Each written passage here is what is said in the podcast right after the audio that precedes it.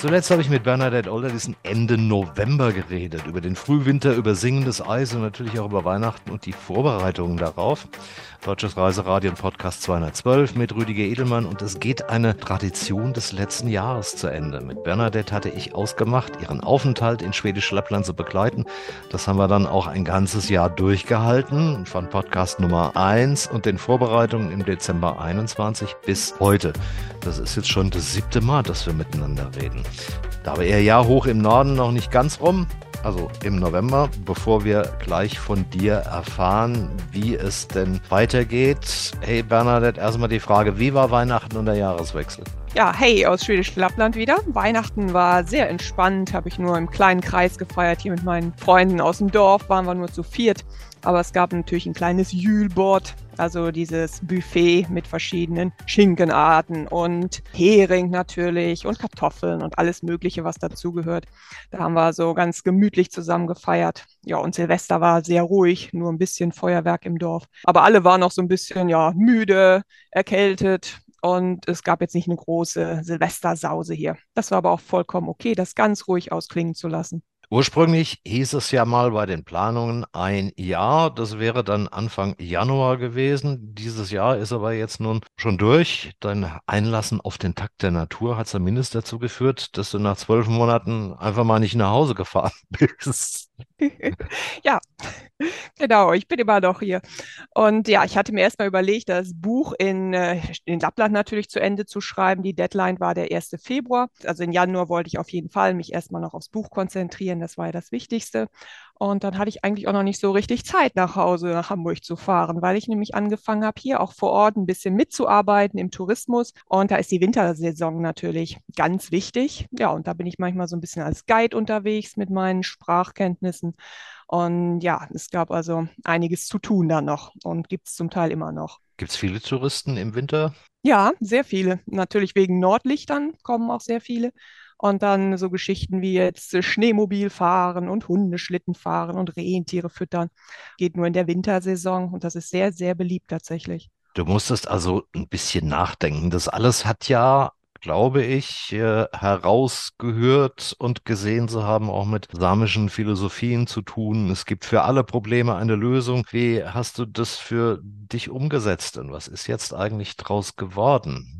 Ja, also es ist nicht nur eine samische Philosophie, sondern generell eigentlich von den Menschen hier im Norden, in der Region, dass es wirklich für alle Probleme eine Lösung gibt. Und eigentlich hatte ich hier mit dem Arbeiten angefangen, wirklich, weil ich einfach mir Geld zu verdienen musste neben dem Buchprojekt und das mit Schreiberei allein nicht ausreichte. Und dann habe ich hier mal ein bisschen rumgefragt, ja, braucht ihr vielleicht mal jemanden, der euch irgendwie bei Übersetzungen hilft, der dolmetscht, wenn Gäste kommen aus Italien, aus Frankreich, aus Deutschland.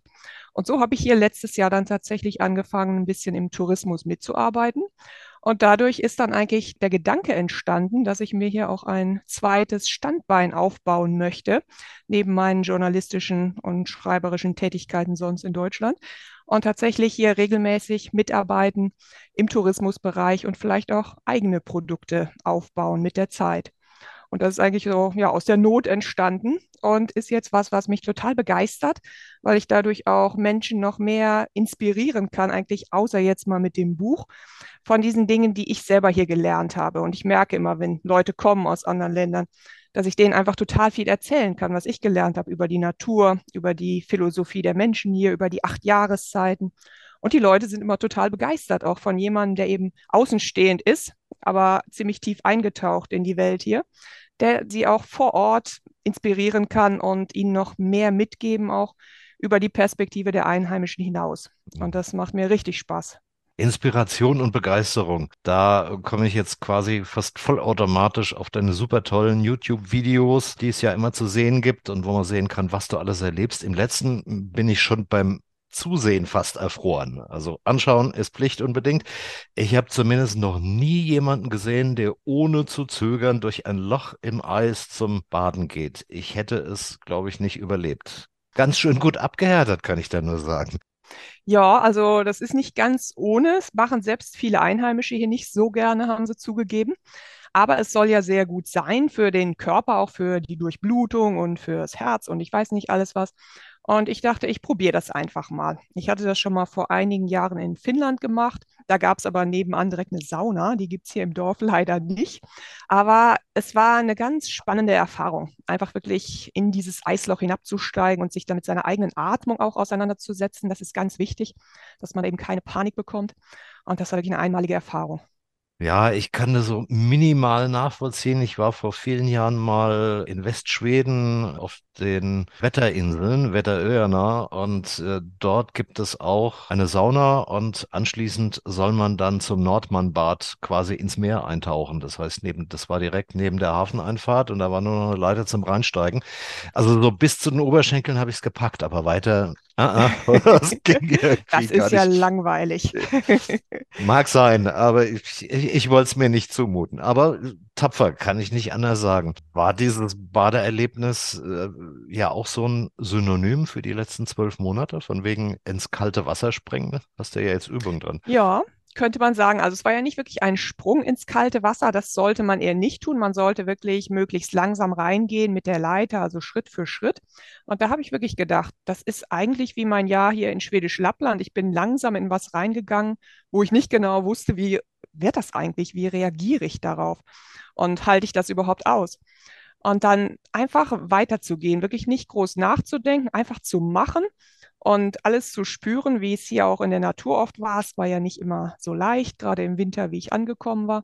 Und trotzdem mich nicht aus dem Konzept bringen zu lassen, einfach rein und dann zu merken, okay, ist unbequem, ungemütlich, ist richtig kalt, aber atme einfach, denk nicht groß nach und du wirst das schaffen und irgendwann dann auch zu merken, ja, okay, mein Körper reagiert eigentlich ganz ruhig, ich gerate nicht in Panik und es ist eigentlich gar nicht so anstrengend. Also es hat auch viel Gutes. Und das war eigentlich sehr ähnlich auch wie gerade mein Anfang hier in Schwedisch Lappland und dann das ganze Jahr, wo ich einfach immer mein Ding gemacht habe, weitergemacht habe und alles mitgenommen habe, eben was sich so ergeben hat. Auch wenn es eben manchmal ungemütlich war. Naja, hat vielleicht einfach auch ein bisschen was zu tun mit raus aus der Komfortzone, die man sonst so gewöhnt ist. Ja, auf jeden Fall.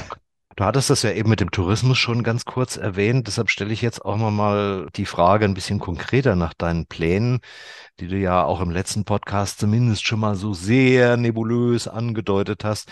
Wie soll es denn weitergehen mit dir und Borchersnes, also mit euch beiden? Also ich plane jetzt eigentlich erstmal ein Leben zwischen Bortschirschness und Hamburg. Das heißt, ich möchte einen Teil des Jahres hier verbringen, gerade wenn eben touristisch sehr viel los ist und man da gut im Tourismus arbeiten kann, sich Einkünfte erzielen kann. Aber möchte auch weiter in Hamburg meinen Wohnsitz behalten und mein Leben dort mit meinem Freund und meinen Katzen weiterführen. Und eben auch, wenn das Buch dann rauskommt, dieses Jahr wird es natürlich einiges zu tun geben mit Lesungen und vielleicht Veranstaltungen. Und das soll eben auch weiter ein Teil Teil meines Lebens sein. Aber ich möchte auch immer regelmäßig dann hier oben einige Zeit verbringen mit den Menschen hier, mit den Gästen aus anderen Ländern und habe vor, im Sommer hier ein Haus zu kaufen, wo ich dann eben immer auch meine, meine Heimat habe, mein eigenes Haus und einfach auch herkommen kann, wenn ich möchte. Und vielleicht auch als zukünftige Schreibunterkunft. Ich unterstelle vollautomatisch, dieses ist keine 3-Millionen-Villa. nee, 3 Millionen auf keinen Fall. das brauche ich auch gar nicht. Die Aussage von dir, die in deinem letzten Video auftauchte, die fand ich sehr einleuchtend und, und auch sehr überzeugend zu sagen, pendeln zwischen 2 Millionen und 200. Fand ich ziemlich faszinierend. Du offensichtlich auch. Ne? Ja, also ich stelle mir das schon sehr spannend vor und es fühlt sich eigentlich an wie genau das Richtige für mich, denn ich liebe hier die Natur und dieses kleine Dorf, wo ich auch ein Teil der Dorffamilie bin. Aber andererseits bin ich auch ein Mensch, der eigentlich sehr vielseitig ist und Abwechslung braucht. Und ich freue mich jetzt auch mal wieder in dieser Zwei-Millionen-Stadt zu sein, wo ein so großes Angebot ist an Kulinarik, an Kultur, wo man auch so viele Menschen aus anderen Ländern jeden Tag fast trifft. Das Beste von zwei Welten zu haben, das ist eigentlich mein Ziel, mein Traum. Und das möchte ich jetzt einfach versuchen umzusetzen.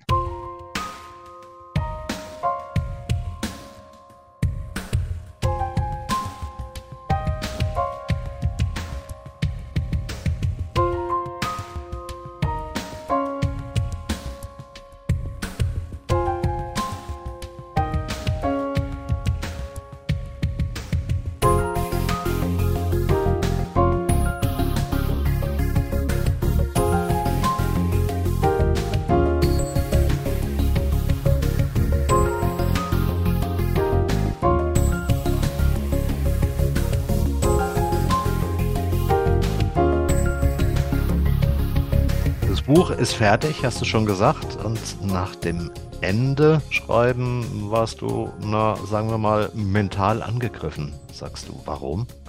Ja, man muss sich vorstellen, also ich habe ja wirklich ein Jahr meines Lebens diesem Buchprojekt gewidmet. Und ich war eigentlich jeden Tag draußen in der Natur, habe meine Notizen gemacht, habe versucht, alles aufzusaugen, was ich mitbekomme in, von den Veränderungen in der Natur. Was passiert mit den Tieren, was passiert mit den Pflanzen, war immer ganz offen mit allen Sinnen für alles. Und auf einmal kam der Tag, wo dann alles geschrieben war.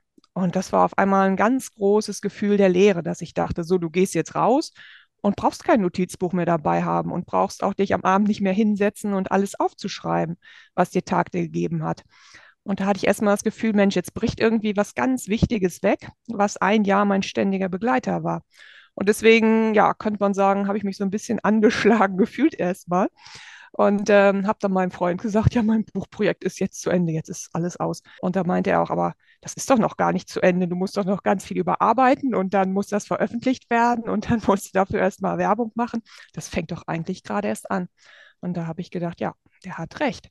Also es geht ein Kapitel halt zu Ende für mich von dieser Geschichte, aber eigentlich nicht das ganze Buch von meiner schwedisch-Lappland-Reise. Eigentlich fängt das Buch ja erst richtig an. Ja, und damit sind wir dann schon wieder bei den Philosophien. Du hast selber auch gesagt, man muss nicht immer funktionieren. Feuer machen, Wurst grillen, Stille, Weite und Winter genießen ist mindestens genauso wichtig für die eigene Seele. Genau, also ich meine, es ist natürlich wichtig und gut, dass man manchmal durchpowert, gerade wenn man sich beruflich irgendwas versucht, wieder neu aufzubauen, sich weiterzuentwickeln. Aber also ich habe nie daneben vergessen, auch wirklich was einfach für mich zu tun. Und dann einfach vielleicht an irgendeinem Dienstagmittag zu sagen, so, ich nehme jetzt, packe jetzt meine Wurst ein und mein Brot und mein Grillzeugs und gehe raus aufs Eis und werde auf irgendeiner Insel grillen. Also so ganz einfache kleine Sachen zwischendurch, die einfach Freude machen, wo man einfach mal für sich ist, Zeit für sich hat und einfach irgendwas macht, wo man dann spontan Lust drauf hat. Also das finde ich ganz wichtig, das nicht zu vergessen zwischendurch und das immer wieder regelmäßig auch für sich wahrzunehmen. Und wenn es nur mal eine Stunde ist oder zwei Stunden und muss ja nicht Grillen sein, kann auch einfach ein Waldspaziergang sein oder irgendwas, womit man sich selber eine kleine Freude macht. Ne, ich finde, das mit dem Grillen ist schon ein ganz gutes Beispiel, auch was den Takt der Natur betrifft, weil wir äh, zivilisationsversauten Menschen, wir würden ja wahrscheinlich schon kläglich daran scheitern, irgendwo auf dem Eis ein Feuer zu entzünden. ja, das muss man erst mal lernen, was da wichtig ist. Aber Feuer machen ist wirklich eine, eine ganz ganz tolles Synonym eigentlich auch fürs Alltagsleben und wie man halt das Feuer aus dem Holz machen muss, was man gerade hat oder was man findet. Und auch wenn nicht alles immer perfekt so läuft, direkt wie man sich's wünscht, man muss einfach dranbleiben und irgendwann entzündet sich dann eine kleine Flamme und dann muss man einfach überlegen, okay, was lege ich jetzt nach, an welcher Stelle, wo, wie. Also eigentlich ein bisschen wie der Alltag manchmal, wenn man nicht ganz genau weiß, wie geht man jetzt um mit den Karten, die man gerade ausgeteilt gekriegt hat. Aber das werden wir sicherlich alles auch in deinem Buch nachlesen können. Wann kommt das raus oder wann soll es rauskommen? Also Malik hat jetzt gesagt, wenn alles gut geht, vielleicht schon am 31. August. Das hat doch eine Perspektive. Gar nicht mehr so Ja, lange hin. nee, gar nicht. Du hast ja gesagt, du schreibst nebenbei auch noch an einem Reiseführer. Was heißt nebenbei? Aber äh, macht ja auch viel Arbeit. Der ist auch Mhm. fertig. Der, den hatte ich schon im September fertig, ja. Ach ja, das ist ja schon lange abgehakt. Das hattest du gar Genau. nicht erzählt. Da haben wir aber irgendwie nicht mehr drüber gesprochen. Ist der denn schon äh, erschienen? Nein. Nee, also der soll jetzt im Frühjahr erscheinen. Ich denke April oder Mai beim 360 Grad Verlag. Und ja, den habe ich eben nebenher eigentlich geschrieben bei den ganzen anderen Recherchen für das große Buchprojekt und war ja auch sehr viel rumgereist durch die ganze Region und habe eben auch dank dieses Reiseführers noch sehr viele Menschen zu sprechen bekommen und Dinge kennengelernt, die ich vielleicht da ohne den gar nicht so kennengelernt oder wovon ich gar nicht gehört hätte. Also das war eigentlich sehr praktisch, das nebenher zu machen. Also das eine hat äh, das andere Projekt irgendwie auch ein bisschen befruchtet. Ja, auf jeden Fall. Gut, dann werde ich mir auf jeden Fall zunächst mal den Reiseführer besorgen, um dann anschließend für mich selber schon mal die Frage stellen, solltest du da nicht dringend auch mal hinfahren? Und das verbinde ich dann mit der Frage, wann wird man dich denn mal in Botchernes besuchen können, wenn die Pläne aufgehen alle? Also vielleicht schon im Winter 2024, wenn ich dann mal wieder oben bin, oder auf jeden Fall im Laufe des Jahres vier- 2024, denke ich mal, wäre das schon möglich. Am besten dann für dich natürlich im Winter, ne? Und wenn das Eisloch frei gemacht ist. Oh ja, gut, dann werde ich vorher ein bisschen üben. Jetzt geht es aber Genau. erstmal nach Hause oder zumindest nach Hamburg zurück, weil Botscherschness ist ja, glaube ich, auch jetzt inzwischen ein Teil deines Zuhauses gewesen oder Teil deiner Heimat. Rückfahrt ist wann? Am äh, 14. März werde ich losfahren und am 17. März abends sollte ich dann in Deutschland ankommen, in Travemünde. Ich nehme wieder die Fähre von Helsinki. Ja, das ist aber eigentlich auch ganz schön, weil ich glaube, wenn man sich in ein Flugzeug setzt und äh, in Hamburg zwei Stunden später landet, dann ist der Körper zwar da, aber die Seele nicht. Und so kann man sich, glaube ich, langsam der alten Heimat wieder annähern. Ja, ich denke auch, das passt ganz gut. Das ist ja auch genau, wie ich gekommen bin, nur dass ich diesmal noch einen Zwischenstopp mache in Jyväskylä. Das ist also mitten in Finnland und dann noch eine kleine Individualpressereise einlege. Also auch ein bisschen meine übliche Arbeit wieder ein bisschen nachgehe. Und ich denke, das passt ganz gut so und ist auch ein schönes Ankommen dann zurück in Deutschland wieder, worauf ich mich jetzt auch freue. Und spätestens im Sommer wirst du aber dann sicherlich wieder in den hohen Norden fahren, wie man eigentlich so falsch irgendwie sagt, einfach um das Haus in Empfang zu nehmen und dich in der neuen zweiten Heimat wahrscheinlich einzurichten. Genau, also das ist mein Plan jetzt so im Juni irgendwann dann wieder hochzufahren, zu schauen, wie das mit dem Haus läuft. Das ist noch nicht bezugsfähig im Moment. Also der jetzige Besitzer muss noch ganz viel daran machen, einrichten. Und das möchte ich eben auch noch ein bisschen miterleben dann im Sommer, was da alles so passiert. Und ja, hoffentlich ist es dann soweit mit dem Hauskauf und ersten groben Einrichten des Hauses. Das wäre wirklich mein Traum jetzt. Das klingt alles äh, auch ziemlich traumhaft und vor allen Dingen, äh, wenn ich jetzt mich zurückerinnere an das erste Gespräch, wo es eigentlich nur um das Projekt ging, hat sich alles auf wundersame Weise, naja, nicht aufgelöst, aber es hat sich auf wundersame Weise alles an Problemen gelöst lernt wir, es gibt für alle äh, Probleme eine Lösung. Ein Fazit in zwei Sätzen wollte ich dir eigentlich abbringen. Nachdem ich dann das letzte Video gesehen hatte, dachte ich mir, geht nicht. Geht's vielleicht doch? Ja, ist nicht so einfach, aber ich würde sagen, und das habe ich auch im Buch geschrieben, also ich sage immer, mein Jahr in Schwedisch-Lappland ist nicht wirklich verlaufen, wie ich es mir gedacht hatte, aber viel besser. Und ich denke, damit hast du deine zwei Sätze. Dankeschön. Und ich freue mich auf ein weiteres akustisches Treffen. Die Serie geht zwar zu Ende, aber die neuen Geschichten, die würde ich vielleicht dann doch ganz gerne mit dir für alle Reiseradio-Podcast-Hörer äh, miterleben. Das heißt, wir müssen unbedingt in Kontakt bleiben, damit ich weiß, wenn es was Neues gibt und was Neues Berichtenswertes gibt, weil das lohnt sich ja. Spätestens, wenn das Buch draußen ist, müssen wir darüber reden. Ja, das würde mich sehr freuen. Können wir ja zwischen Hamburg und Borgia-Schness eine Serie machen, anstatt zwischen Hamburg und Haiti. Ganz genau so. Ich freue mich drauf und sag für heute Hey do und alles Gute. Dankeschön. Hey, Dor.